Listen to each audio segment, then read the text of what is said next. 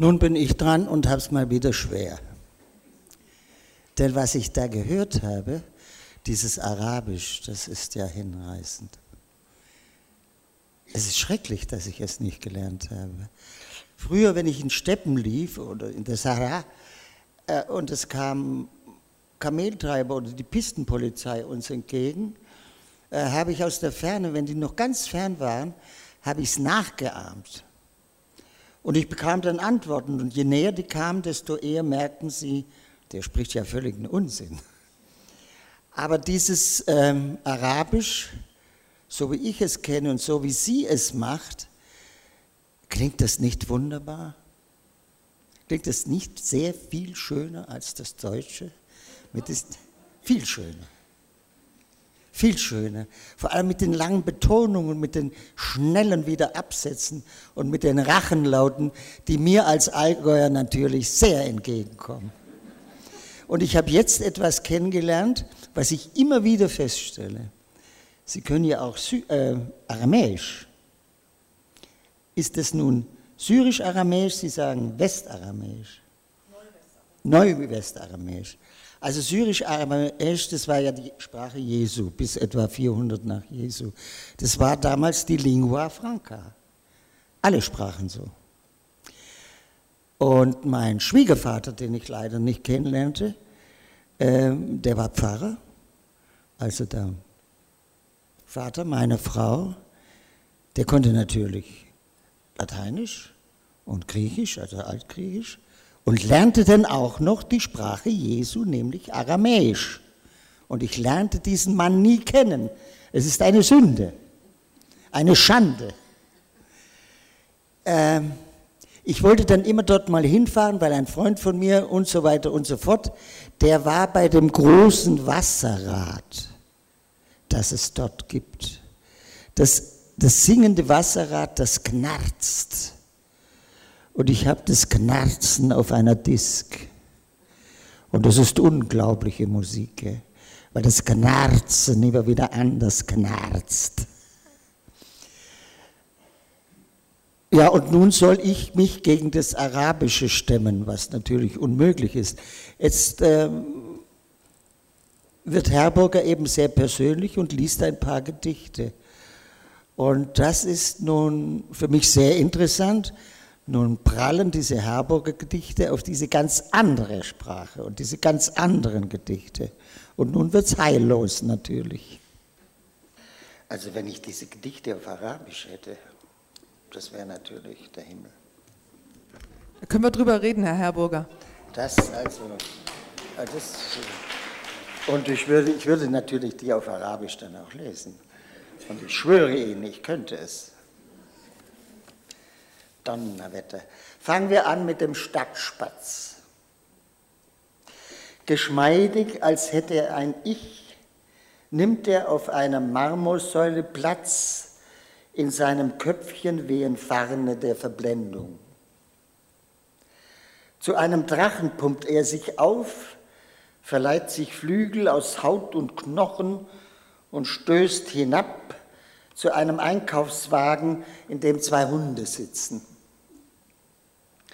Im Winter brütet er im 24-Stunden-Lagen für Russen an der S-Bahn.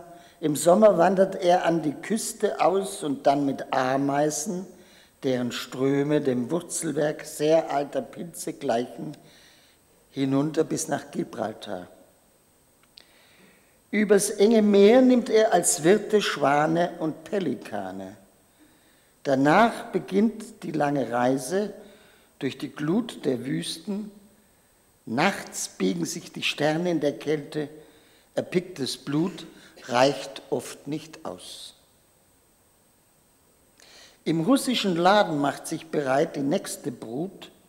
Magnetkörnchen über kleinen Schnäbeln nehmen schon Bewegung auf.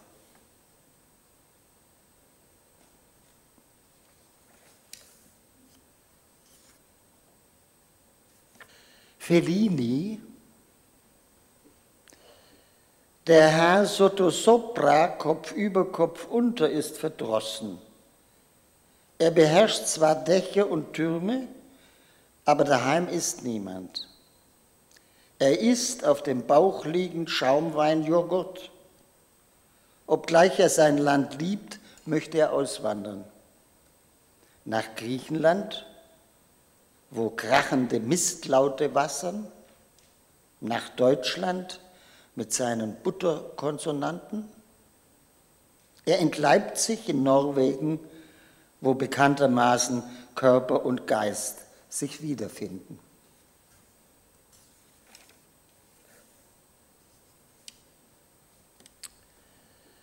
Ein Mädchen mit Strohhut wandelt im südlichen England umher, hat kein Haus, keine Familie, seine Sommersprossen glühen. Es möchte Teilnahme, hustet, hat eine Kröte, die zu trocken wird, in der Hand spuckt darauf, nimmt dafür auch Urin. Nach 20 Jahren kehrt es zurück und schlägt einem Burschen, den es kannte, mit einem Prügel ins Genick. Beide sitzen noch da, umarmen sich, jedoch nachdem sie aufgestanden sind, wachsen sie fest, sie vervielfältigen ihre Glieder, verjüngt wie Seidelbast.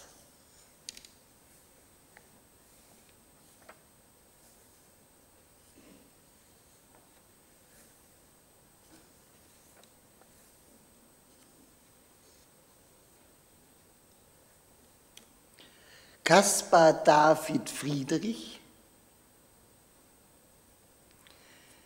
Es ist herzzerreißend, einem Gorilla in der Innenstadt zu begegnen. Dort sage ich Kaskaden.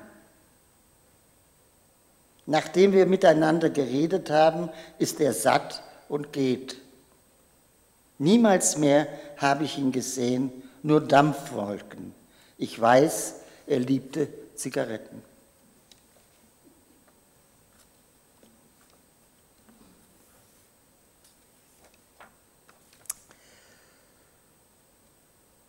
Schönheit. Julia Gonzaga steht am Teich und liest einen Brief. Sie ist jung, schwarz angezogen und verwitwet. Sperlinge fliegen herbei, während die Sonne erst aufersteht über dem Golf. Einer der Spatzen pickt Schüppchen aus dem Haar der Gebenedeiten. Sie lässt ihn gewähren. Julia bezieht aus Konstantinopel, obwohl der Sultan sie entführen wollte, Pampelmusen und türkischen Honig. Sie wohnt im Kloster San Francesco delle Monache von Neapel, unterliegt keiner Nonnenpflicht. Brennend die Lippen vor Frömmigkeit, ohne Schuld und Ängste, als schwimme Eidotter durch das Reich. Anonym bringt sie das Alphabeto Christiano heraus, in dem steht, der Glaube brauche keine Obhut der Kirche und ihrer Priester. Als sie erst Mitte 50 stirbt, klagt Michelangelo, sie habe zu viel weißes Blut durch elende Speisen gehabt. Pietro Bembo widmet ihr seine Begründung der italienischen Schriftsprache. Ariost preist ihre Bellezza und Virtu. Nach ihrem Tod kommen die Spirren, sichten tausend Blatt Briefe und dechiffrieren die Zahl 53 als Inquisition, die Zahl 70 als die Schänder Gottes. Zu lesen war auch, ein Schluck Ziegenmilch gewähre mehr Wunder als Heiligenblut. Papst Pius V. wütete, weshalb er die Gonzaga nicht hatte verbrennen lassen. Die Spatzen, oh die Spatzen, sie treiben Kühe durch das Tor und werden wiedergeboren als Triumphbogen, als Triumphbogen im Petersdom.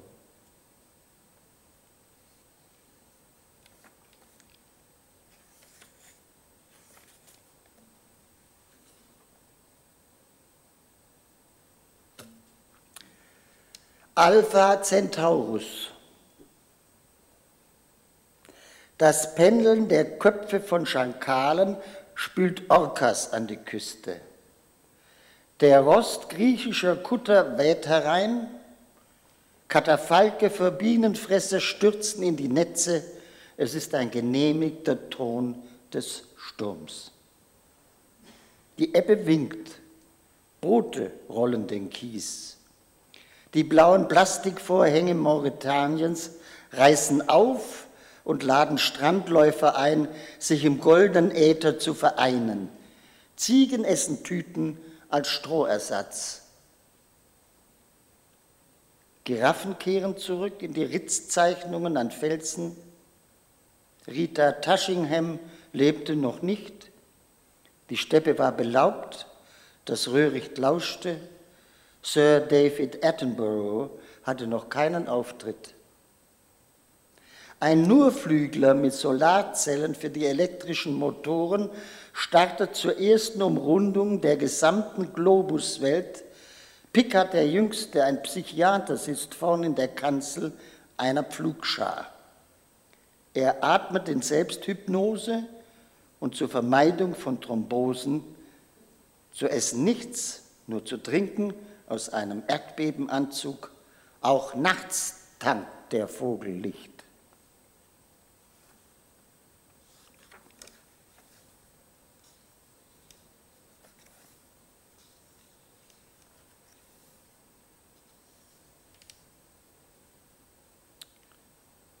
Paradieszeit, als der Waggon voll war, wurde noch eine Ziege hineingeschoben, Kopf und Beine ab, war sie nicht mehr zu groß.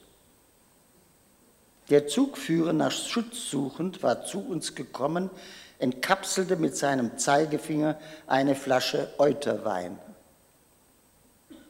Nachts mussten wir Stunden in 3000 Meter Höhe auf einer Brücke warten, die Strecke hatte Eugen Kinkel für König Menelik II. bauen lassen. In Schluchten weideten Lämmer wie gekalkte Schräubchen. Gefrorene Blutstropfen tauten, schmeckten nach Himbeerlikör. Vielleicht explodierte noch ein Pfund Zucker, letzte Notration. Jedenfalls wurden wir gerettet, waren verstaubt, verdreckt, doch bestens angezogen in unseren Häuten.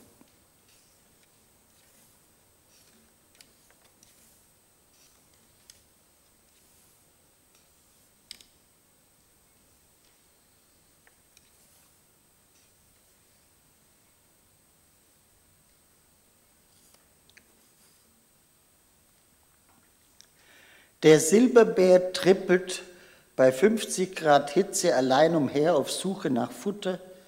Während seines kurzen Lebens multiplizieren sich rasende Herzschläge mit den Teilen zerstäubter Ameisen, die das Insekt frisst. Heraus kommt eine perfekte Zahl, die, die 450.663 Stellen besitzt ein tosend leerer Fleck am Hang einer kristallinen Wanderdüne, die mehrstimmig sich fortbewegt. Wahr ist es alles nicht, aber richtig. Eine Art Barfußtheologie. Bevor in der Erbse des Glaubens, dem Haus des Ichs, der Tod einbricht und den Muttermantel zersticht, der Silberbär klettert auf einen Ast und sperrt das Maul auf, um sich noch einmal abzukühlen, dann stirbt auch er.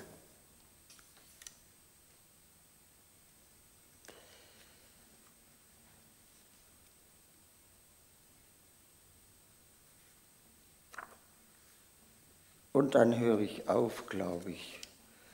Den Gedichten zuzuhören ist sehr, sehr schwierig. Man muss sie selber lesen. Also höre ich mit einem ganz leichten Gedicht auf. Marathon. Du musst, nachdem du lang geübt hast, gelehrt und schlau werden, lauernd hinterher, bei Nah- und Fernsicht, auf quellenden Straßen, wo Krokodile sich vermehren.